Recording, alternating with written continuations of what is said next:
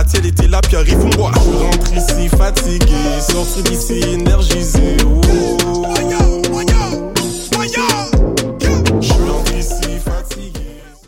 Du 14 au 24 novembre se tient l'un des plus importants festivals de films documentaires en Amérique du Nord. Les rencontres internationales du documentaire de Montréal, RIDM. Plus de 140 films documentaires présentés en 10 jours. Des discussions avec des cinéastes et professionnels passionnés. Des œuvres interactives innovantes. Des soirées de musique émergente et plus encore à la Cinémathèque québécoise. Cet automne, on sera là où toutes les histoires se rencontrent. Et, vous? Consultez la programmation sur rdm.ca. Eh, j'ai un plan pour voir et écouter des shows gratuitement toutes les semaines.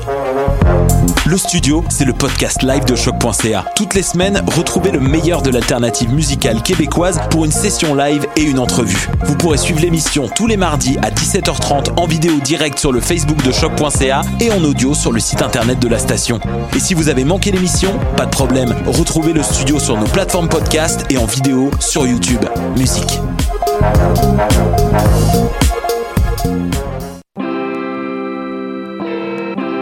Polypop, c'est ta référence ukamienne en matière de hip-hop, R&B, funk house et tout ce qu'il y a autour. Chaque semaine, découvre nouveautés, classiques, entrevues et événements avec moi-même DJ White Sox, ton animateur pour deux heures de bombes sonores. Le rendez-vous musical de l'automne, M pour Montréal, est de retour avec une 14e édition. 4 jours de concerts, de conférences et de rencontres 100% musicales, avec une nouveauté cette année, le Artist Lab. Ne manquez pas Caballero et Jean Jass, Corridor, Busty and the Bass, Maybe Watson, Soran, Claudia Bouvette et la centaine d'autres artistes qui envahiront la ville du 20 au 23 novembre. Détails et billets sur mpourmontréal.com. Quand tu. Tu rêves de jouer au festif de Baie-Saint-Paul? Le cabaret festif, c'est pour toi. Tu pourrais remporter plus de 30 000 en bourse, en spectacle et en visibilité partout au Québec et jouer devant le public curieux de Charlevoix. Tombe-nous dans l'œil. Inscription du 4 au 25 novembre, lefestif.ca baroblique cabaret. What a day! Ici Robert Nelson de À la claire ensemble sur les ondes de choc.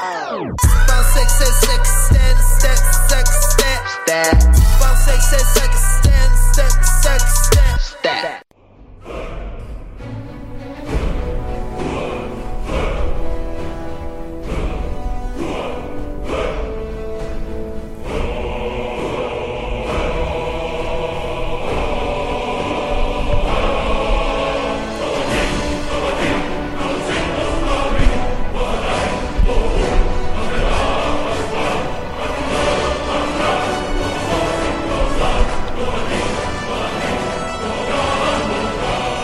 Vous écoutez les choses qui n'intéressent peut-être que nous. Mon nom est David Charbonneau et je suis accompagné de Mathieu Oligny et d'Alexandre Charme. Nous sommes sur les ondes de choc et en rediffusion sur les ondes de Radio Victoria.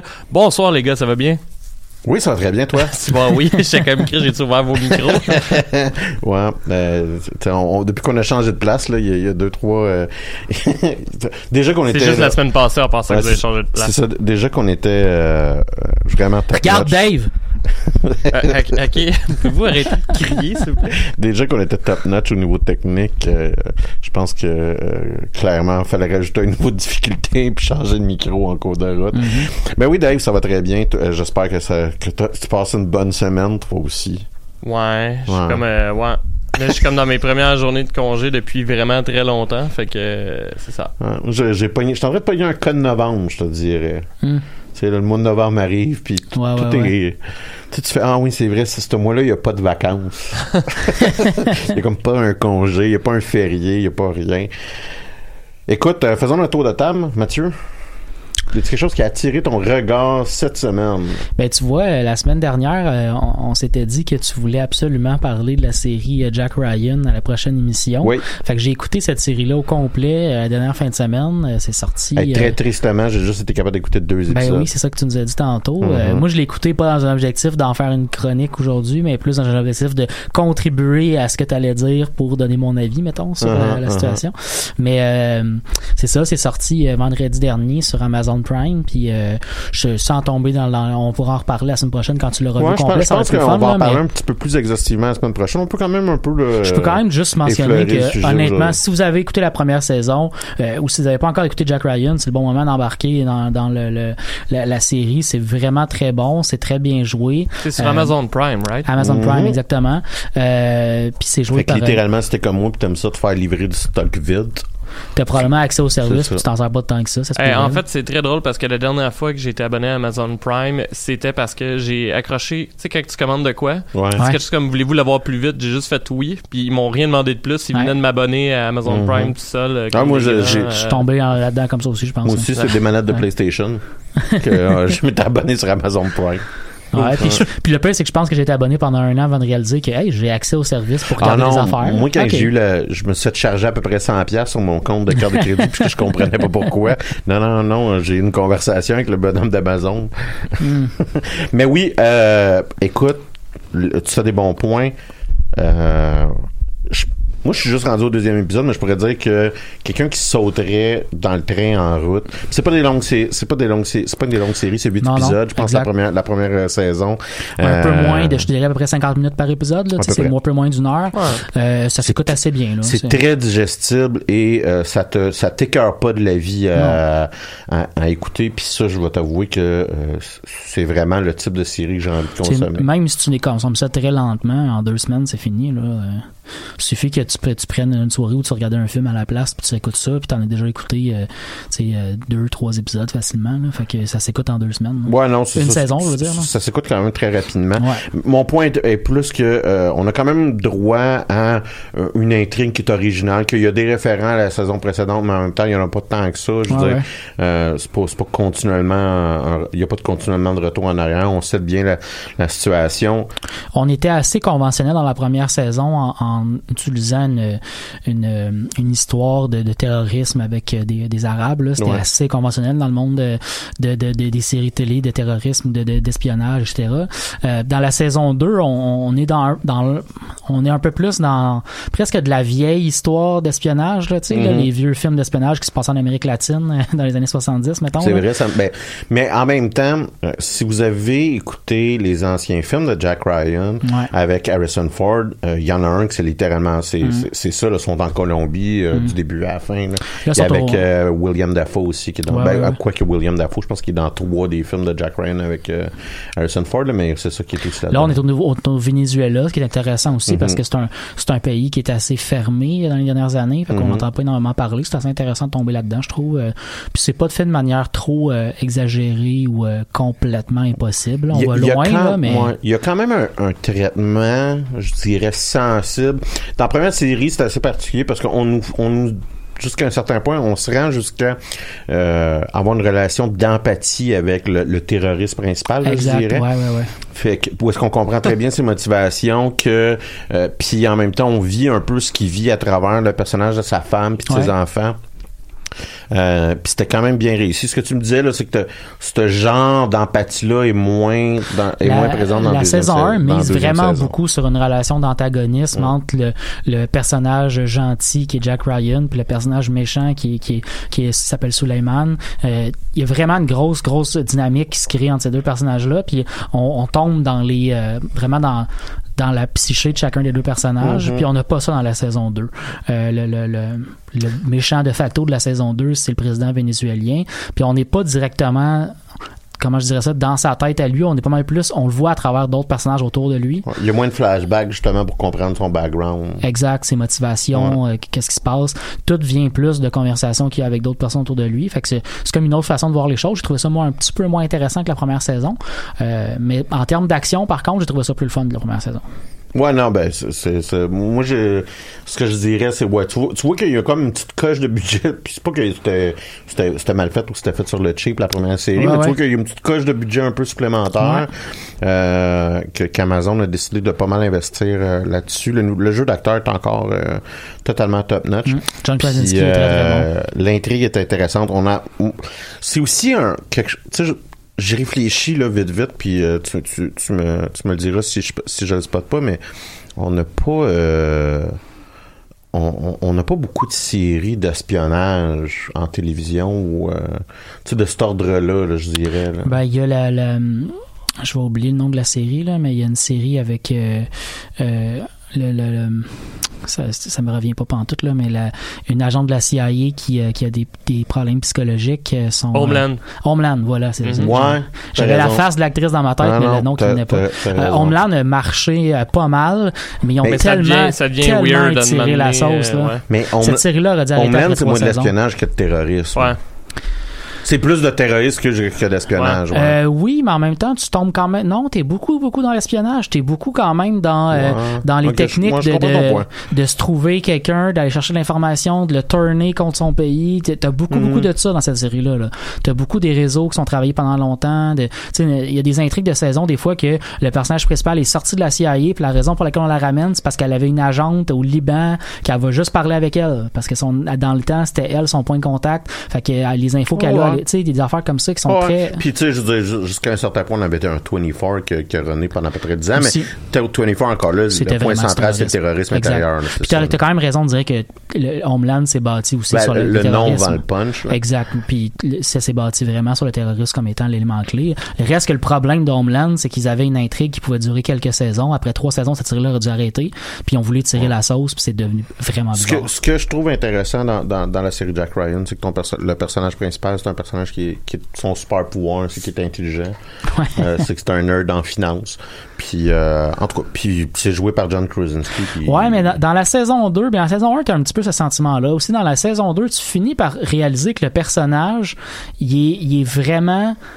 il- tu dis son, son super pouvoir c'est juste d'être intelligent et tu finis par trouver qu'il est vraiment un super héros là parce que Ben il, ouais, là, il c'est- tire du gun il tue ouais. les gens en- au premier un, coup c'est un euh, ancien Marine qui s'est blessé ouais. dans le dos, puis que là, il a fait un doctorat en finance. ouais c'est ça, C'est ça. Fait Juste- quand- Juste pour savoir, là, c'est-tu la chronique à du charme ou C'est- le résumé de la semaine de Mathieu? C'est un mix des deux. Ok, ouais. ok. Ouais, on fait, un- on fait des mix. On essaie Toi, du stock. toi David qu'est-ce que t'as fait Dave, cette semaine? parle donc. J'ai pas fait grand chose, les gars, cette semaine. En fait, euh, comme je vous le disais, là, j'ai remplacé pas mal au bar. Fait que j'ai vraiment travaillé. J'ai commencé un mois sans alcool le vendredi dernier. euh, ce qui fait que j'ai réussi à mettre le doigt enfin sur qu'est-ce qui m'énerve chez les gens chauds quand je suis complètement à jeun. C'est de me faire répéter 50 fois la même crise d'histoire euh, Ben oui. de plus en plus fort. Surtout quand j'étais là, de quand l'histoire s'est passée. Ouais, parce que la Euh, raison pour laquelle tu ris pas à l'histoire, c'est vraiment juste parce que tu l'as pas assez entendu. Fait qu'il faut te le dire encore plus fort. Genre, fait que, euh, ouais. Euh, non, j'ai trouvé ça. Sinon, j'ai joué pas mal. euh, Excuse-moi, c'est juste ça me fait penser un peu à une soirée avec Dave. J'ai pas dit que j'étais mieux, hein, mais by the way, les soirées que vous passez avec moi, vous êtes aussi chaud que moi, généralement. Fait que, Ouais, mais je, je te rappellerai que j'ai déjà arrêté de boire pendant complètement pendant un an. Euh, et et euh, ça m'a vraiment enlevé euh, le plaisir d'aller dans des bars assez significativement. ben, ben je comprends, vu que Hum. je travaille dans un. Ouais, dans, dans un bar, ouais. Ben, c'est ça. Fait que, non, sinon, euh, j'ai joué pas mal à Crossroadin, euh, que je vais vous parler euh, tantôt, Ouais, ouais. si j'ai le temps, vu que j'ai pas eu le temps la semaine Non, ben, en passée. fait, euh, écoute, vas-y, là, dans-. Ben là, on a même pas fini. Voyons, qu'est-ce que vous avez Ben, on, aujourd'hui? on est euh, loose cannon. Ben, On est ben, c'est ce que je vois.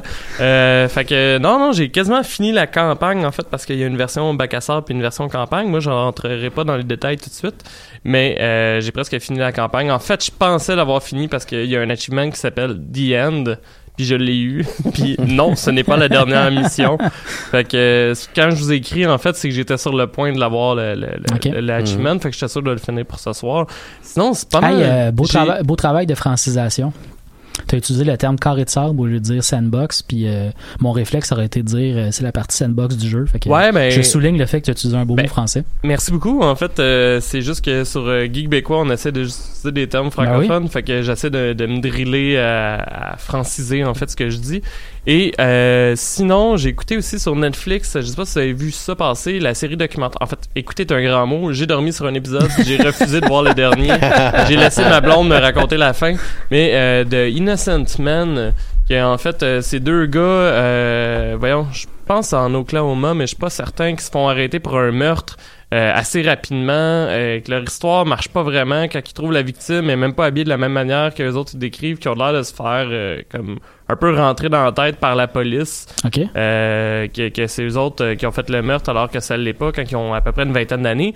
Et euh, la raison pourquoi je me suis endormi, c'est euh, j'ai découvert en fait dernièrement que ce que j'aimais pas que les gens sous, c'est qu'ils répètent sans cesse la même chose. Ben le documentaire fait ça aussi. Ah. Fait que là, mettons que t'as comme 20 interlocuteurs. Le premier épisode, c'est super intéressant. C'est juste qu'après, mettons, ils vont dire Ouais. la robe était bleue. Et là, tu vois les 20 interlocuteurs se faire interviewer tout de suite après pour dire la robe était bleue pendant Ah. comme 15 minutes. Puis je suis comme, OK, c'est parce que j'ai compris, tu sais. C'est combien d'épisodes? C'est 6 épisodes, je pense, de une heure. T'as l'impression qu'il aurait pu le faire en trois, genre? Le, le premier épisode, j'ai été accroché au bout. Là. Ouais, ouais. Là, J'avais vraiment hâte de voir le deuxième. Ben c'est ça, ça aurait pu être fait en trois sûrement. Le, le, le deux, troisième. Puis finalement, au final, ça, ça, ça m'a fait beaucoup rire parce que j'ai refusé d'écouter la fin, comme je vous le disais.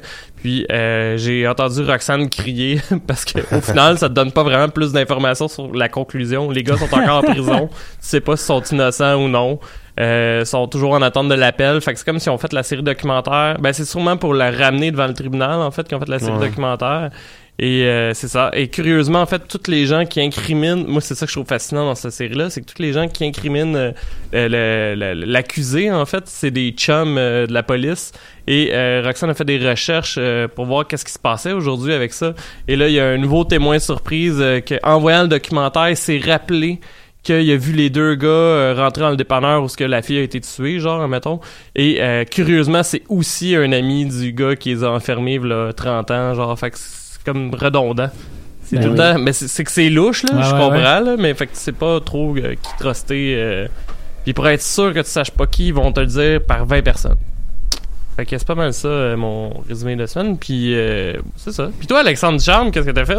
Moi, j'ai travaillé. C'est juste ça. J'ai j'ai joué à des jeux vidéo, mais j'ai surtout travaillé. On a, Notre vie est on a des problèmes de programme d'expérience québécoise euh, à Ben mon oui. boulot. Ben oui. Euh, puis Dominique Jambon, qui euh, imite des émotions humaines. Euh, Ouais, ta nouvelle théorie, c'est que c'est un robot. euh, Jolin Barrette que, est un robot. euh, La soirée est encore jeune, c'était leur supposition Ouais, aussi. c'est un robot, puis il, euh, il, il, euh, il- il mime des émotions humaines. Soit dit en passant, il y a une autre, il y a une autre hypothèse valide. là.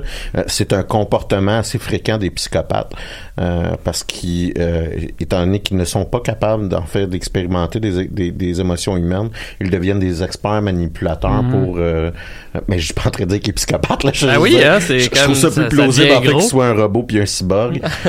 Mais mais c'est euh, il y a, il y a, je- euh, Simon Jolin Barrette qui, qui a dit aujourd'hui je démontre clairement ma sensibilité mon écoute à l'écart des personnes touchées. Puis euh, c'est important qu'il nous l'ait spécifié parce que ça paraissait pas. Fait que je suis content qu'il nous spécifie qu'il démontre Oui, son, oui, son- j'ai des émotions. son- ses émotions je, je- ça, ça- ça- écoute ce gars-là il me dépasse dans la vie là.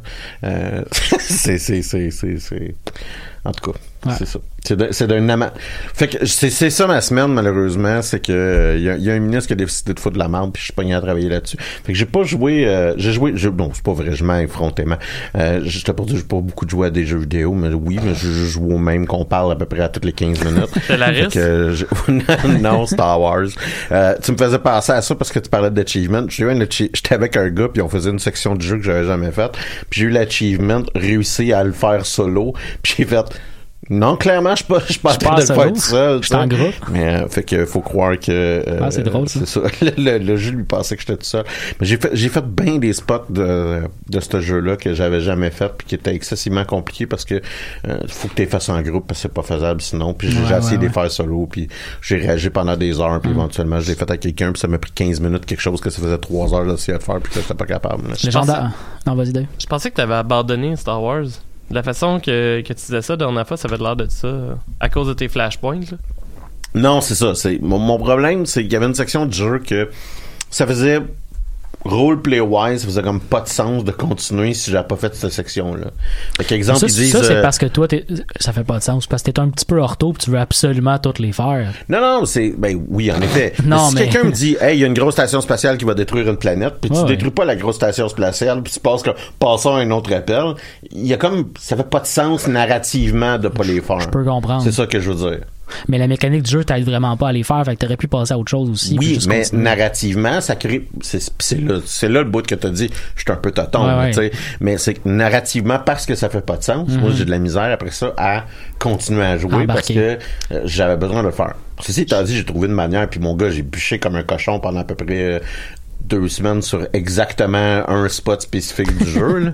Euh, puis je, je, je, je- c'est ça là fait que là ça va bien là j'ai recommencé à faire l'histoire hein, puis tout avance puis là c'est sûr comme comme je suis dans n'importe quel jeu Là, j'ai pogné la maladie de vouloir me faire six autres bonhommes différents. Ouais, ouais, ouais.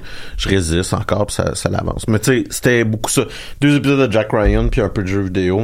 Une quantité massive de, foot- de football aussi. Ouais, ta saison est bien partie. Ouais. L'équipe que j'ai, une des équipes que j'ai le plus de toute la NFL, qui s'appelle les Jets de New York, que je trouve c'est une équipe de total jambon de mange-barre de cul de Christ, euh, qui ont réussi à perdre une partie contre une équipe qui essaie activement de perdre l'entièreté de ses parties.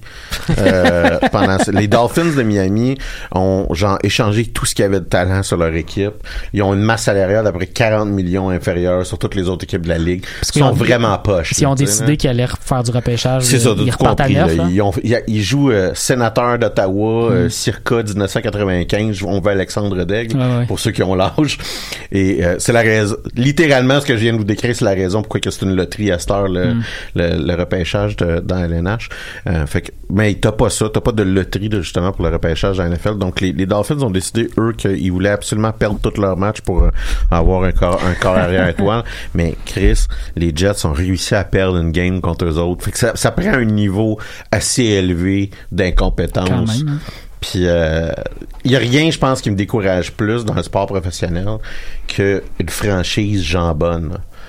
Puis tu sais, c'est du monde qui, qui, qui font juste répéter les mêmes affaires puis être pourris. Comme du monde sous. Ouais, genre, mais tu sais, c'est que c'est, des milliardaires qui ont des équipes, que c'est leur comme leur, leur c'est leur bébelle. Puis à- dans la NFL, c'est beaucoup plus personnalisé. Là. Les, Ouais. les, les, les- propriétaires sont beaucoup plus importants, mettons, On que dans entend, LNH. on entend beaucoup parler de c'est qui les propriétaires, puis comment ils s'impliquent, puis il des, Ouais, parce que, tu sais, mettons, je te dis, je, je te dis, pense aux Canadiens de Montréal. Ouais. Ce qui va te venir en tête, c'est Pierre Bergevin, c'est pas Jeff Molson. Exact. Tu comprends? Ouais. Euh, puis euh, au football, c'est l'inverse. Tu vas penser Ouais. à Jerry Jones avant de passer à c'est qui le DG. Fait, Il y a pas de DG des Cowboys de Dallas, c'est Jerry Jones, c'est le propriétaire, le Ouais. directeur général des Cowboys de. Dallas. Fait que euh, c'est beaucoup plus. Fait que ces personnes-là sont, sont, sont pas des, des grands sportifs, là, c'est pas des grands analystes sportifs non plus. Fait que t'as certaines des franchises, là, ça, c'est des cercles d'incompétence perpétuelle qui rend ça absolument insupportable. Parce que c'est le jouet d'un milliardaire. C'est ça, exactement. Puis euh, les Jets, les Bengals, puis les, euh, euh, l'équipe de Washington, euh, que, dont je ne mentionnerai pas le nom parce que c'est un, un terme euh, particulièrement raciste. Euh, c'est des trois des pires équipes incroyables, Mm. euh, insupportables à suivre. Fait que j'ai fait ça. J'ai écouté pas mal de football. Ah, J'ai finalement réalisé que euh, la raison pour que, que ma copine me laissait manger des wings euh, à tous les dimanches, c'est à cause que moi, je considérais ça comme mes wings de football, mais elle s'est rendue ses wings d'occupation double. fait que c'est le- le- Je suis content de savoir que ta blonde écoute aussi Occupation Double. Le Ça va me faire un ami de plus avec qui parler. Je te dirais que moi, ma copine, on a la relation parfaite. Puis, comme vous le savez, les gars, moi, je considère que la chose la plus importante dans une relation, c'est d'haïr exactement le même stock. Euh, puis, exemple, moi et ma copine, on est unis par notre haine viscérale des animaux domestiques, par exemple. Euh, mais... Euh, Viscéral. Oh, oh, à peu près, ouais. Pour de vrai, à peu près. Moi, je me lève pendant la nuit pour aller les animaux domestiques. Là. J'étais peut-être un petit peu excessif. Euh, je, te, je te- je te rappelle que ma solution pour régler la faim dans le monde, c'est tuer tous les chats. mais, euh, euh, mais, euh, je te dirais l'entaille à cette règle-là, c'est ma copine est une immense fan d'occupation Mm. double pour moi. Puis pourtant, je suis capable d'endurer de la, de la- de la télévision, de la télé-réalité. Là. Genre, j'ai écouté l'entièreté de The Voice UK, moi, dans ma vie. Là. Puis, pas, non, non, pas la, pas la voix au Québec, pas la voix aux États-Unis. là. Non, non, The Voice UK. Pourquoi? Aucune crise d'idée. Je voulais juste euh, dire, euh, de- depuis un certain temps déjà, euh, ta- ton commentaire sur euh, Simon Jolin Barrette euh, fait vibrer les médias sociaux. On a un auditeur, euh, Martin Donaldson, qu'on salue, qui dit « Quand Ducharme dit que ça ne démontre pas beaucoup d'émotions, ça en dit long. » C'est tout. Ben, Je trouvais ça très drôle. C'est vrai que je suis pas- j'ai pas une réputation pour un être un individu très émotif, mais je pense que t'as tort. Ça, c'est pas raison. Mais bon. Je, je, voulais aussi mentionner que cette semaine, j'ai écouté euh, le, le, le, le, podcast en direct de Mike Ward sous écoute. Dimanche dernier, il était en direct avec. Euh, T'es un Patreon, dans le fond? Je suis un Patreon. Ah, ouais. je savais pas. En fait. Mais euh, je suis pas Patreon live, mais dimanche dernier, c'était en live YouTube pour n'importe qui qui voulait le regarder parce que Yvon Deschamps était là à l'émission avec oh, okay. Judy Richard. Puis c'était comme un épisode spécial. Ils ont réussi. Il fait plus d'entrevues, Yvon Deschamps. Ça fait longtemps qu'on l'a pas entendu parler de lui dans les médias. Puis il a accepté de venir à, à, à Mike Ward sous écoute parce que euh, il voulait ramasser de l'argent pour sa fondation qui aide euh, un, le centre de, de, un centre pour jeunes de centre de, du centre sud de Montréal. Okay. Puis euh, fait que dans le fond tout l'épisode au complet était consacré à ramasser de l'argent pour ça. Là. Fait que pendant l'épisode tu pouvais tu peux encore le faire d'ailleurs on peut envoyer de l'argent par message texte en écrivant un numéro puis on peut aussi euh, donner sur le un site euh, je, je, bon je me souviens plus exactement c'est quoi le site là mais on peut le trouver sur sur le, le, le podcast de Mike Ward. Puis euh, honnêtement c'était vraiment un très très bon épisode là. C'était super super intéressant. Puis j'ai appris plein plein plein d'affaires sur la vie de, de, de Yvon Deschamps notamment sur, avant qu'il soit un un, un humoriste là. C'était super super intéressant. J'ai écouté ça dimanche, dimanche dernier. Fait que tu nous suggères fortement de l'écouter? Ah ouais absolument Cool. Je pense qu'il est déjà en ligne d'ailleurs parce qu'ils l'ont mis assez rapidement euh, disponible. Ah ben s'il était sur un Facebook Live, ça doit être super facile à trouver sur la page Facebook. Mais ils l'ont aussi édité un tout petit peu pour le okay. rendre euh, intéressant en contenu. Là. Fait qu'il me semble que mardi passé ou euh, en début de semaine, là, ça a été assez rapidement mis, en, mis disponible pour les gens. OK. Ben les gars, en fait, euh, je vous suggère, Mm. comme vous avez commencé déjà à en parler tantôt, de commencer avec euh, Jack Ryan, Alexandre? Non, je te, je, je, oh. je, te, je te donnerais préséance. Bon, Bon, ben, ok, mais je vais le faire. En fait, euh, comme je vous disais tantôt, j'ai joué à Crossroad Inn, qui est un nouveau jeu indépendant, en fait, sur Steam, et qui est sorti le 23 octobre euh, dernier. C'est un jeu qui a été créé par la compagnie indépendante, euh, si je me trompe pas, c'est genre polonais ou quelque chose de même, euh, Kraken Unleash qui a été créé par le biais d'un Kickstarter.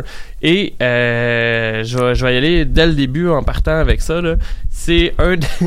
C'est un des jeux les plus buggés que j'ai vu de ma vie.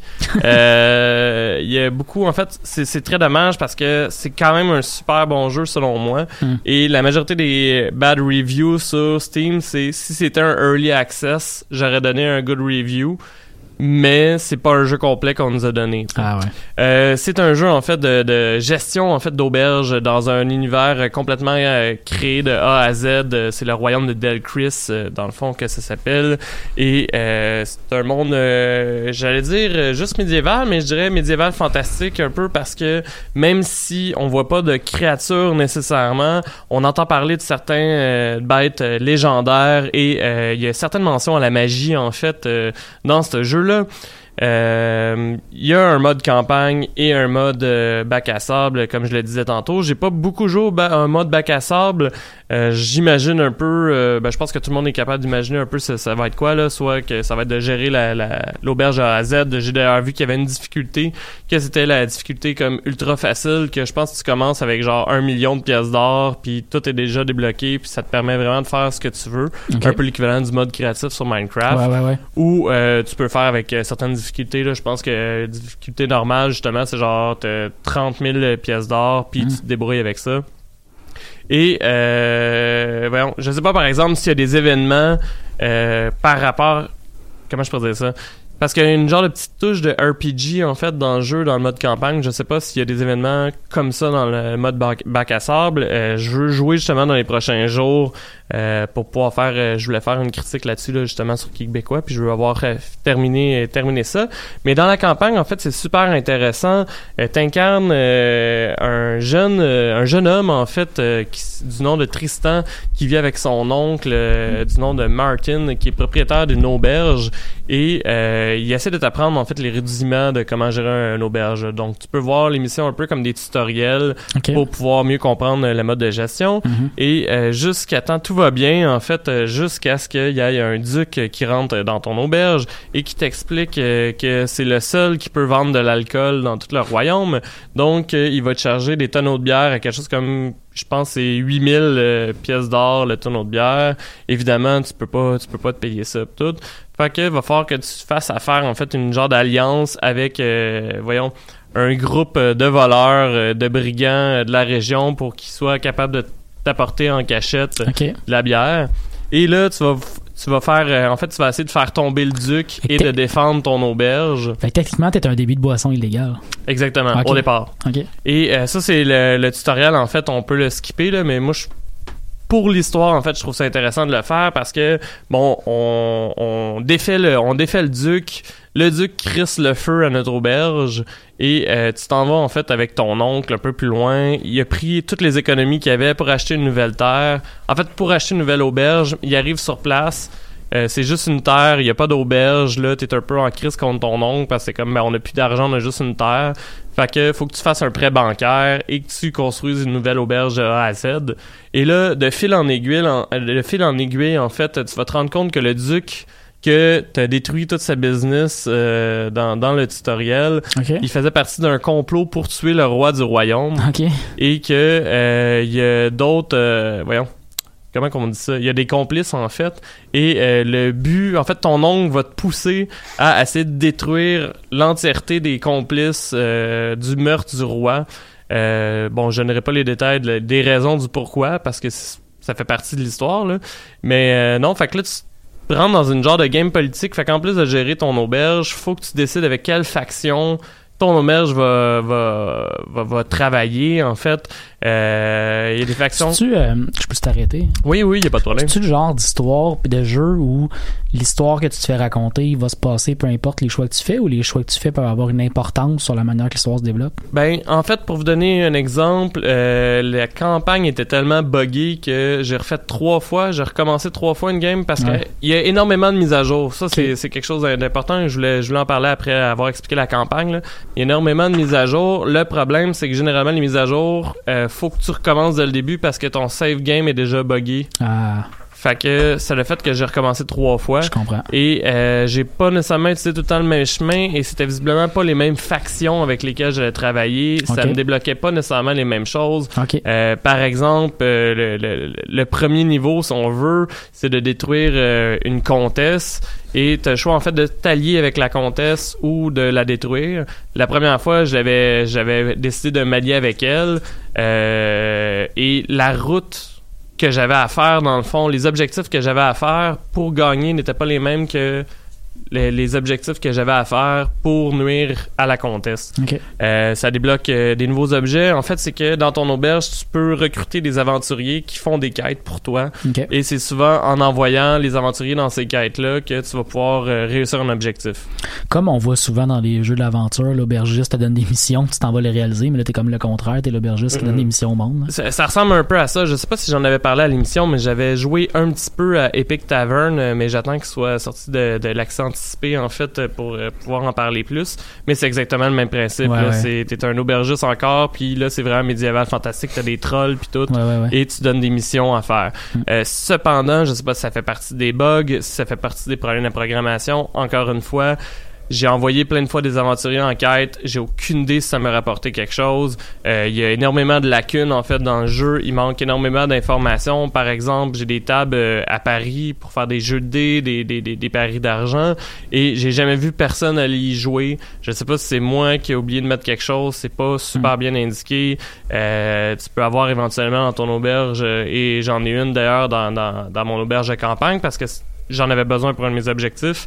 Mais j'ai une prostituée, par exemple, puis euh, elle a pas l'air de rapporter aucun argent. Fait que, mais j'ai l'air d'avoir l'option séduire qui vient d'apparaître sur les personnages. Puis à part occuper le personnage, ça a l'air de pas changer grand chose. Il y avait entre autres, il y a, il y a un ennemi en fait euh, que j'avais à détruire encore dans un objectif qui est venu, puis c'est sur lui que j'ai essayé de séduire. Je l'ai vu rentrer dans la chambre de la prostituée. Puis ben c'est pas mal ça, ça m'a pas rapporté de cash, ça m'a pas crissé plus patience, fait que j'ai aucune idée à part avoir gaspillé beaucoup d'argent Hmm. pour faire la chambre de la prostituée, qu'est-ce que ça m'a rapporté Ouais, ouais, exactement? Euh, donc ça c'est c'est une des grosses lacunes. Euh, comme je le disais tantôt, cependant, il y a beaucoup de mises à jour. Là. Je pense qu'on est rendu, ça fait quoi? J'ai dit 23 octobre, fait que ça fait une semaine et demie, deux semaines que c'est sorti Deux à semaines. peu près. Puis, euh, sont déjà rendus à la version 2.0.2. Euh, dans la première semaine, il y avait une mise à jour à chaque jour. Euh, là, ça prend un peu plus de jours, mais ils font des plus grosses mises à jour, en fait, euh, à chaque fois. Euh, il y a un thread sur les discussions de Steam. bug, là, report bug, Ouais, ouais. qui se remplit à chaque jour. Et généralement, ce qu'on voit, c'est que la mise à jour, c'est pour faire, pour défaire les, les, les bugs qui sont sortis. Le problème, c'est que les, c'est même pas une joke. Les premières mises à jour faisaient juste rajouter d'autres bugs. Fait que, Mais Ça ressemble vraiment à une situation de bêta bien plus qu'une situation de jeu qui est supposée être complet. Là. Ben, ben c'est ça. C'est Ouais, ben, en fait, ça que Il y a c'est... du monde qui n'a pas fait de quality control avant de sacrer Ben, leur jeu. Mais là. tu sais, c'est un, c'est un Kickstarter, puis j'ai regardé un peu la page du Kickstarter. Je pense que ça sont rendus quelque chose comme 38 000 US de financement. là. Fait que c'est pas. C'est sûr. Ils ont l'air d'être 10, là. Fait que j'imagine que c'est plus à temps perdu actuellement. Quoi qu'ils ont dû faire de l'argent sur Steam aussi, là. Mais. C'est sûr, mais le problème avec ce genre de situation-là, c'est que tu vas nuire à ton nom après. Là. Ouais. Qui va avoir le goût de kickstarter un autre jeu de cette compagnie-là quand tu sais que. Ou même d'acheter un jeu quand tu Ceci sais qu'il est je te hyper rappelle que le monde met encore de l'argent sur Star Citizen. J'avais oublié l'existence de ce jeu-là. en Ben, écoute, c'est je pense que les concepteurs ont aussi Ben, oublié l'existence de Star, Star Citizen. Ouais, je ouais. rappellerai que ça- c'était pour révolutionner le jeu vidéo. Ben oui, euh, Johan Brel a mis beaucoup d'argent dans 10 euh. Star euh, Citizen. Oui, dans le temps, je travaillais encore à Rosemont. Il Hmm. il m'avait présenté ça, puis j'ai passé à deux doigts de mettre de Hmm. l'argent dessus.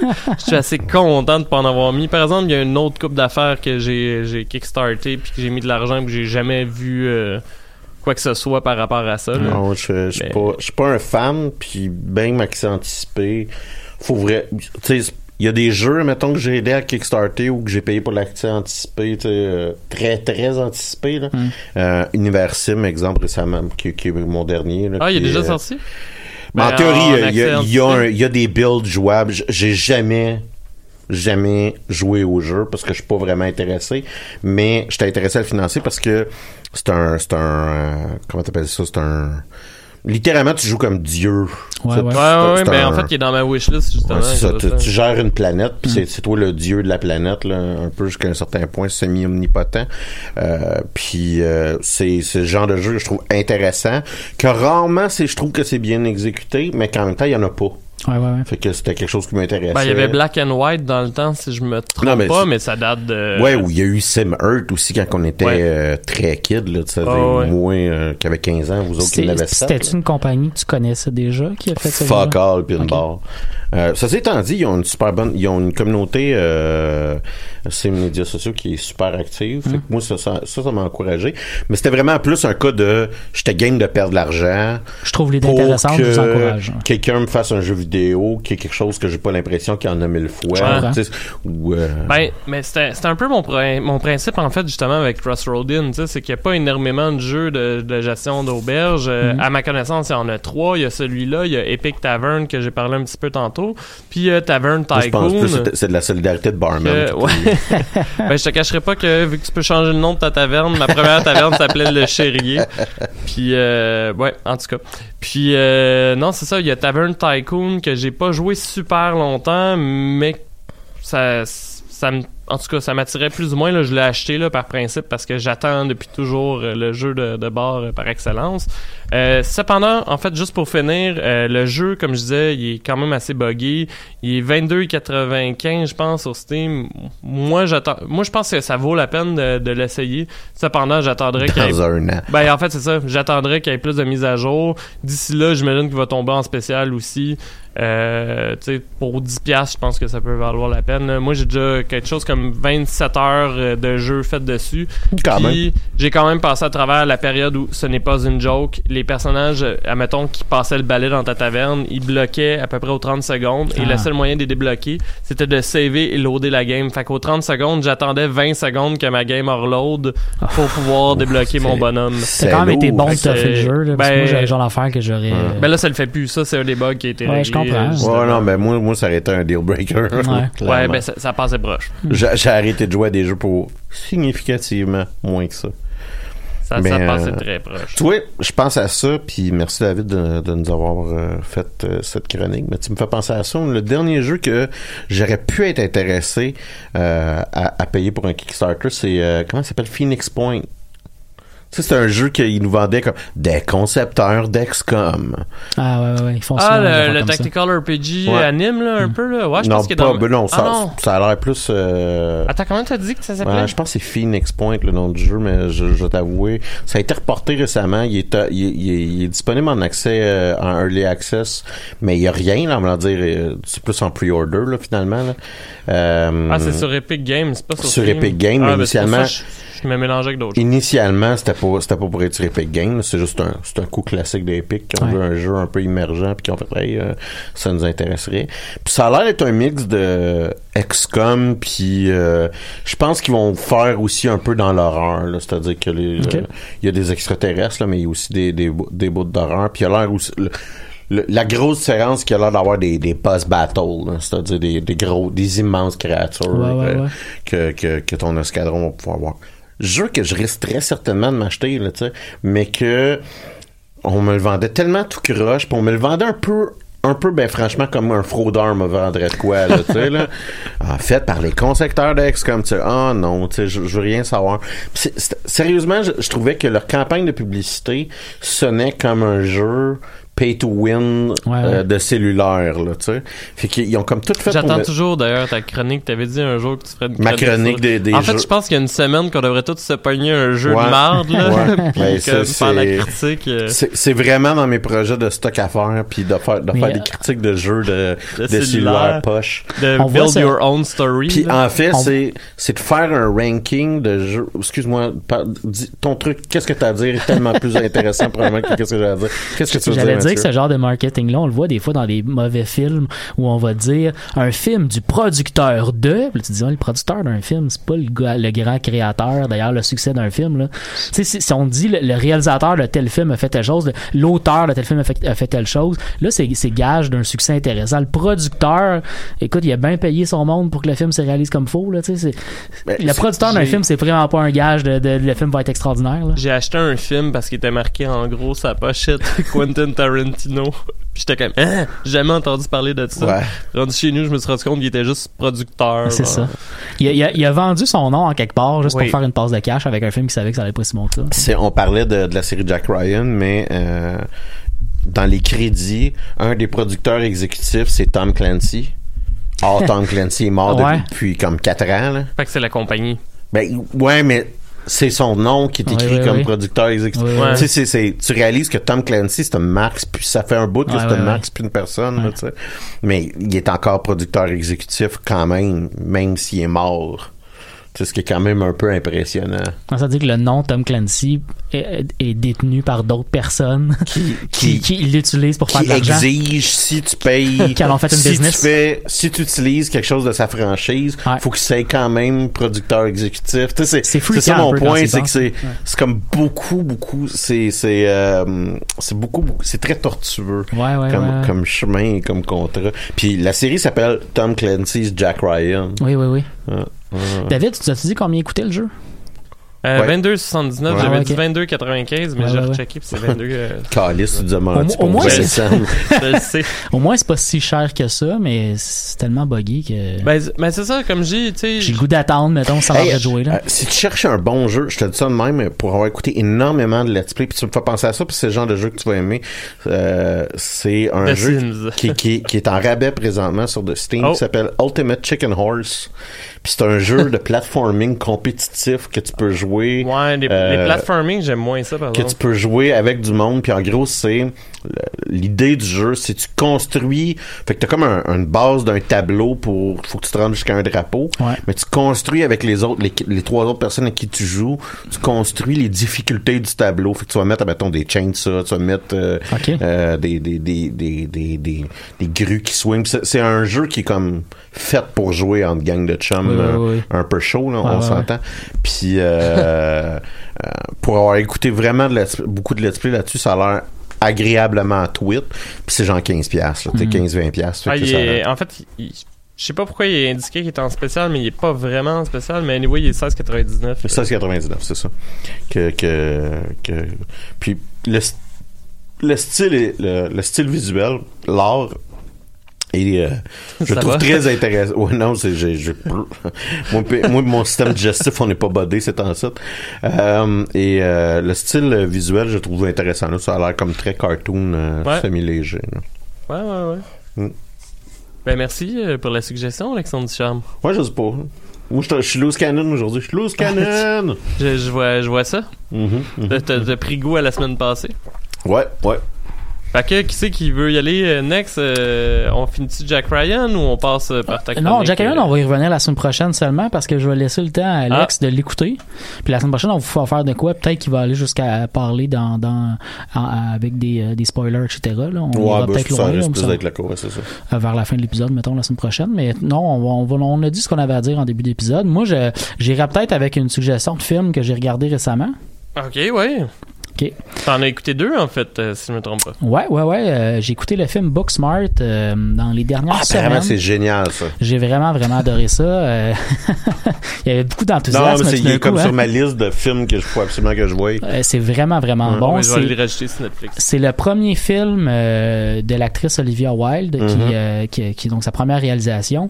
Euh, c'est vraiment, vraiment, vraiment intéressant. C'est vraiment bon. C'est un sujet qu'on a déjà vu un million de fois, mais qui est traité dans un angle que j'ai trouvé hyper, hyper intéressant. Euh, en fait, c'est pas mal. euh, J'imagine que tout le monde ici a vu le film Superbad. Mhm. C'est pas mal l'histoire de Superbad, mais à la place d'avoir deux gars que dans l'histoire qui sont les personnages principaux, on a deux filles adolescentes qui sont Ah, les c'est pas sur personnages principaux. Netflix? Euh, effectivement, c'est pas sur Je Netflix. pensais que c'était, tu me disais que c'est des films de Netflix, en fait. Le deuxième tantôt que je vais parler, si j'ai le temps, oui, c'est un film de Netflix. Excuse-moi. Euh, mais Booksmart, non, je sais pas s'il va sortir ou bientôt sur Netflix, mais euh, je sais pas là que je l'ai vu. Non, c'est un, présentement, il est, il est en salle. là. Exact. Ok, Euh, ok. Où, où il est sorti, euh, non, il est sorti sur DVD.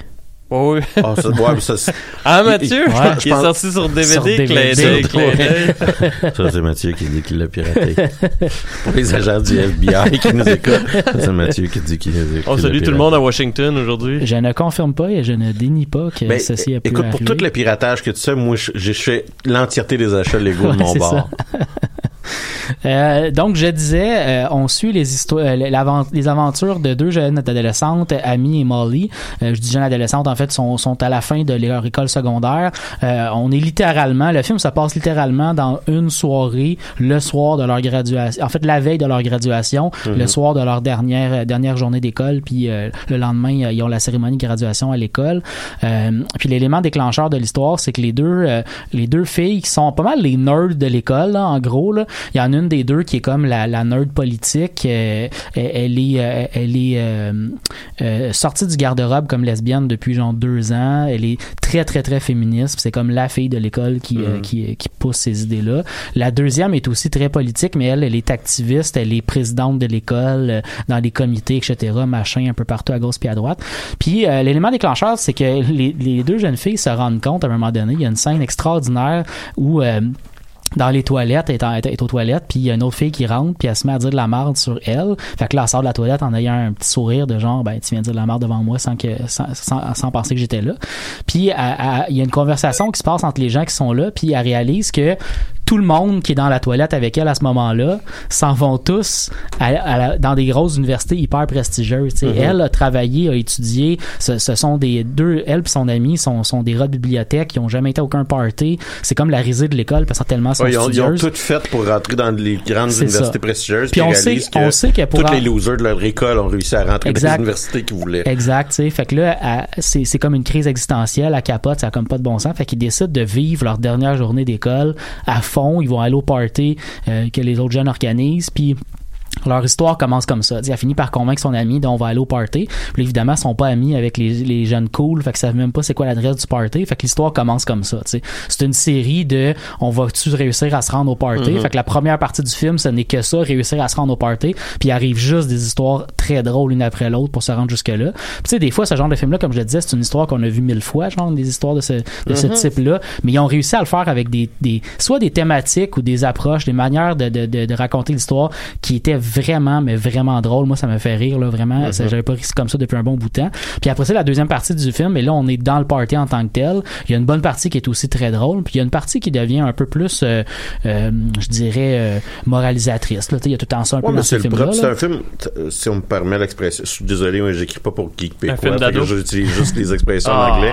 Mais c'est un, c'est un, c'est- c'est- c'est un classique des, des, des histoires de coming of age, là, tu Exact. sais, là, de, de, de, de, de, de- de- dont j'ai vraiment pas la traduction. Mais là, tu, tu peux imaginer qu'avec deux jeunes filles, les histoires qu'on peut t'apporter sont hyper intéressantes parce que ça, on les a pas déjà vues, tu sais. Ben, les- ouais, les- ben, c'est ça que je trouve intéressant. Ouais. C'est, c'est, c'est un peu la démonstration de mon hypothèse qui est la diversité à sa propre récompense. C'est-à-dire que tu peux écouter la même histoire, mais juste parce qu'on a diversifié les personnages, on vient de te raconter une nouvelle histoire. Exact, à 100%.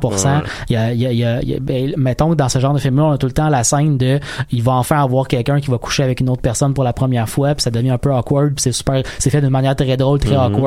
Euh, puis là, la première fois, ben là, c'est on, on- non seulement c'est vu d'un point de vue d'un personnage féminin, mais en plus, la personnage est une lesbienne. Fait que là, on a une relation lesbienne de deux filles qui couchent ensemble pour la première fois. Puis ça, c'est vraiment très. Ils ont réussi à l'amener de manière Ah, vraiment très drôle. Parce que ça, on n'a jamais vraiment vu Exact. ça. ouais, puis, ils le font de manière très très drôle Ouais. aussi là. Comme on l'aurait vu dans une relation hétérosexuelle entre deux entre deux jeunes de ce même type-là. Euh, il y a une scène aussi à un moment donné où ils font de la drogue pour la première fois. Euh, puis la, scène, ça, ça devient vraiment vraiment drôle parce que euh, ils se sont mis à filmer. Puis les deux personnages pensent qu'ils sont devenus des poupées Barbie. Puis ce qu'on voit, c'est des poupées Barbie qui se promènent. c'est hilarant. Là. Pour de vrai, c'est le bout où je me suis mis. C'est vraiment, vraiment bien fait. Euh, puis ça, c'est le bout euh, où j'ai trouvé que la réalisatrice, euh, Olivia Wilde, a vraiment fait de quoi d'intéressant. Ouais. C'est comme un collage qui est super bien fait entre Ah, deux scènes. euh, ouais, j'ai trouvé ça Ouais. bien, bien, bien bon. Euh, fait que je, je le recommande vraiment fortement. Là. C'est un film qui s'écoute super bien, très drôle. C'est pas trop long, puis euh, il y, a- il y a des bonnes scènes.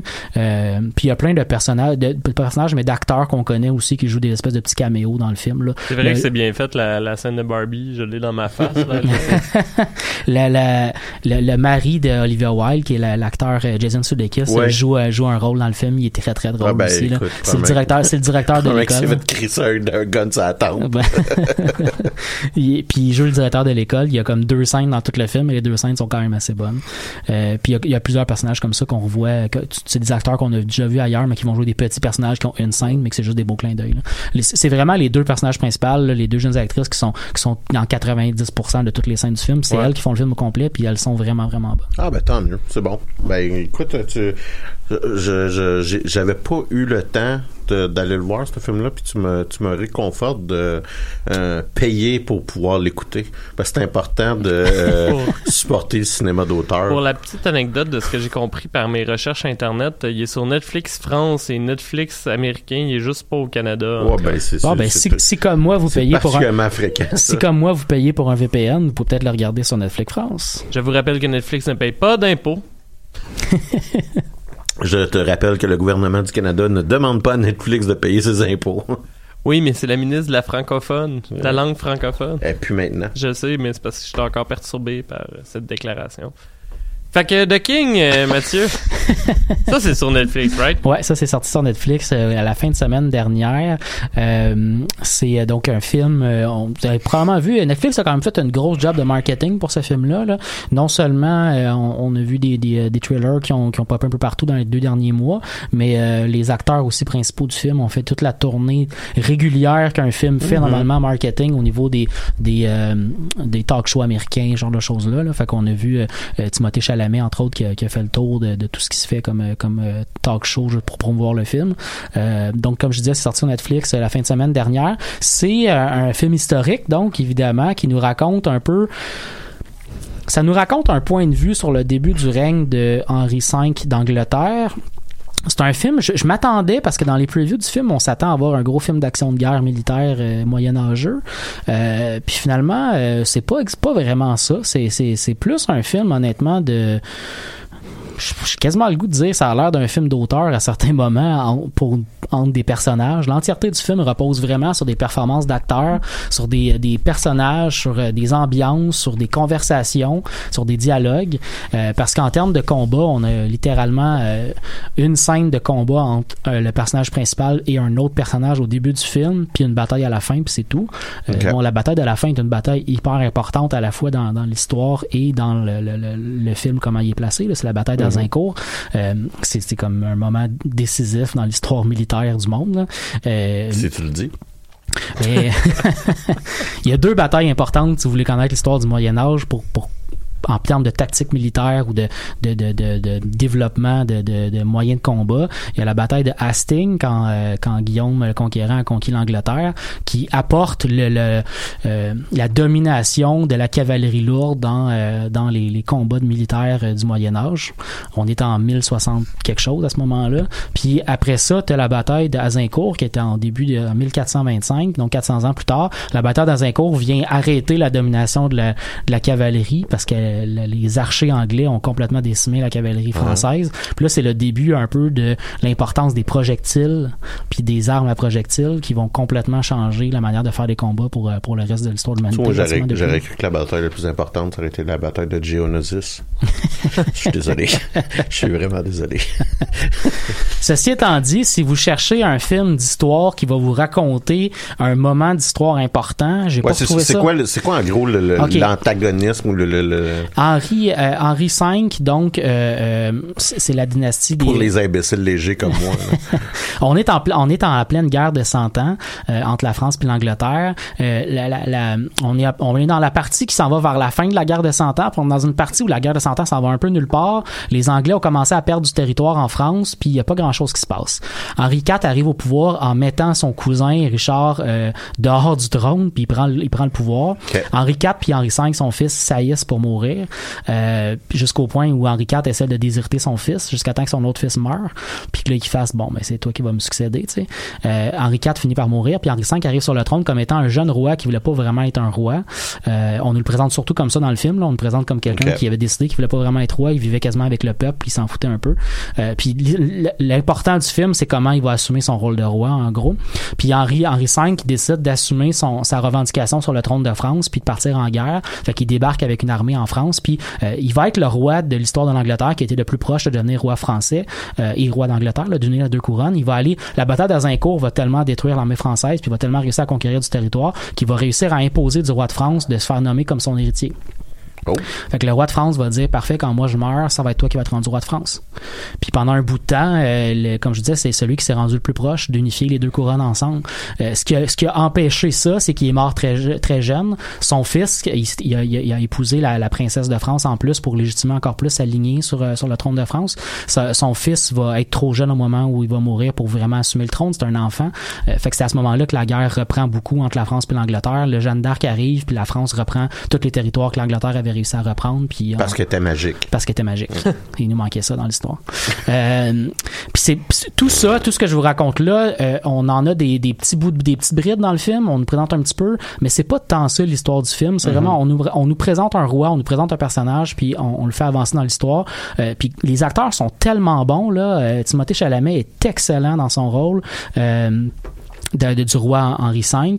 Euh, puis il y, a, un bon cast aussi autour de lui qui euh, qui euh, euh qui l'entoure, euh, notamment Joel Egerton qui joue un, chevalier qui est comme son, son bras droit là, surtout ben, surtout à l'époque où il était pas encore roi, mais quand il est roi, il finit par l'amener autour de lui, puis il a comme pas rapport avec le reste de la cour, mais lui, il fait juste dire straight les choses qui se passent, il joue très bien ce rôle-là. Robert Pattinson joue le, dauphin de France, l'héritier du trône de France. Il est assez bon aussi dans ce qu'il fait. Euh, fait que c'est vraiment un film de, de personnages, d'histoires qu'on qu'on écoute, mais c'est pas un film historique qui va vous donner tout ce que vous voulez avoir. Si vous voulez avoir des batailles cool, c'est bien le fun, mais si, si vous allez sur YouTube un petit peu puis vous regardez euh, des vidéos sur l'exactitude historique de ce qu'on nous présente, euh, vous allez voir que le film se fait ramasser en maudit, là, notamment notamment au niveau des armures euh, puis des, des tactiques de combat. Là, même la bataille d'Azincourt, je m'attendais à avoir de quoi d'hyper intéressant sur la bataille d'Azincourt, est pas vraiment présentée comme elle s'est vraiment passée. Là, fait que ça c'est un peu beaucoup décevant. Euh, mais c'est cool. le bout, tout ce qui va sur Google Maps pour voir comment se rendre.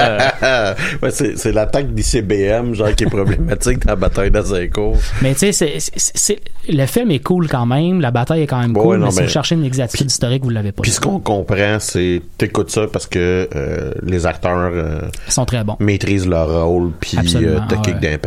Exact, parce que si vous cherchez l'exactitude historique, vous n'allez pas l'avoir. Même qu'à un certain moment donné, tu sais, même moi qui connais relativement bien ces, ces périodes historiques-là où c'est cette histoire-là. J'étais perdu au début du film, un bout de temps. Là. Euh, il a fallu que je me laisse aller un peu avec ce qu'on m'offrait devant moi plutôt que d'essayer de comprendre vers comment se situait toute cette histoire-là.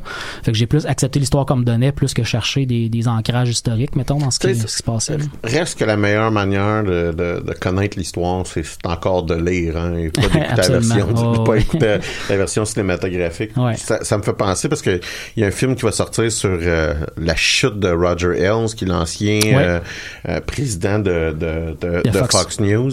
Puis t'as trois personnages féminins dans ce film-là, et t'en as deux des, t'en as deux qui c'est des vraies femmes qui ont vraiment existé. Exact. Puis t'as le troisième qui est un personnage fictif, qui est un amalgame de d'autres histoires. Oui. Puis c'est sur Roger Ailes, pour ceux qui ne savent pas, c'est le président de Fox qui s'est fait crisser dehors pour de multiples cas d'harcèlement et, d'harcèlement sexuel. et, et, et je trouve ça, puis ça s'est passé il y a cinq ans, là, je trouve ça quand même un petit peu spécial d'avoir un personnage qui est une fiction mm-hmm. Dans ce dans ce film-là qui parle quand même de l'histoire récente. Ouais. C'est ah, ouais, je suis pas je suis pas certain que c'est euh... ceci étant dit ça aussi ça a l'air d'être un film où il va y avoir tellement des les, les actrices qui jouent ces trois personnages là que nous a présentés vont, vont ont potentiel de torcher vraiment tellement fort. Oui non non ben écoute c'est Margot Robbie c'est Charlie Theron puis c'est Nicole Kidman par définition c'est c'est c'est du monde qui sont capables de, de c'est des heavyweights ouais, c'est des poids lourds Hey, merci les gars. Euh, je vous rappelle que c'est votre dernier six jours à vivre sans l'existence de Disney+. Effectivement. Et que euh, si on parle pas de, de, de Mandalorian la semaine prochaine, on, a, on fait vraiment pas notre job comme du monde. Effectivement. Ouais. Ah, ben non, en fait. En tout cas. Oui, c'est mardi. anyway, ben c'est bon. Hey, bonne semaine les gars. Merci beaucoup. Yay!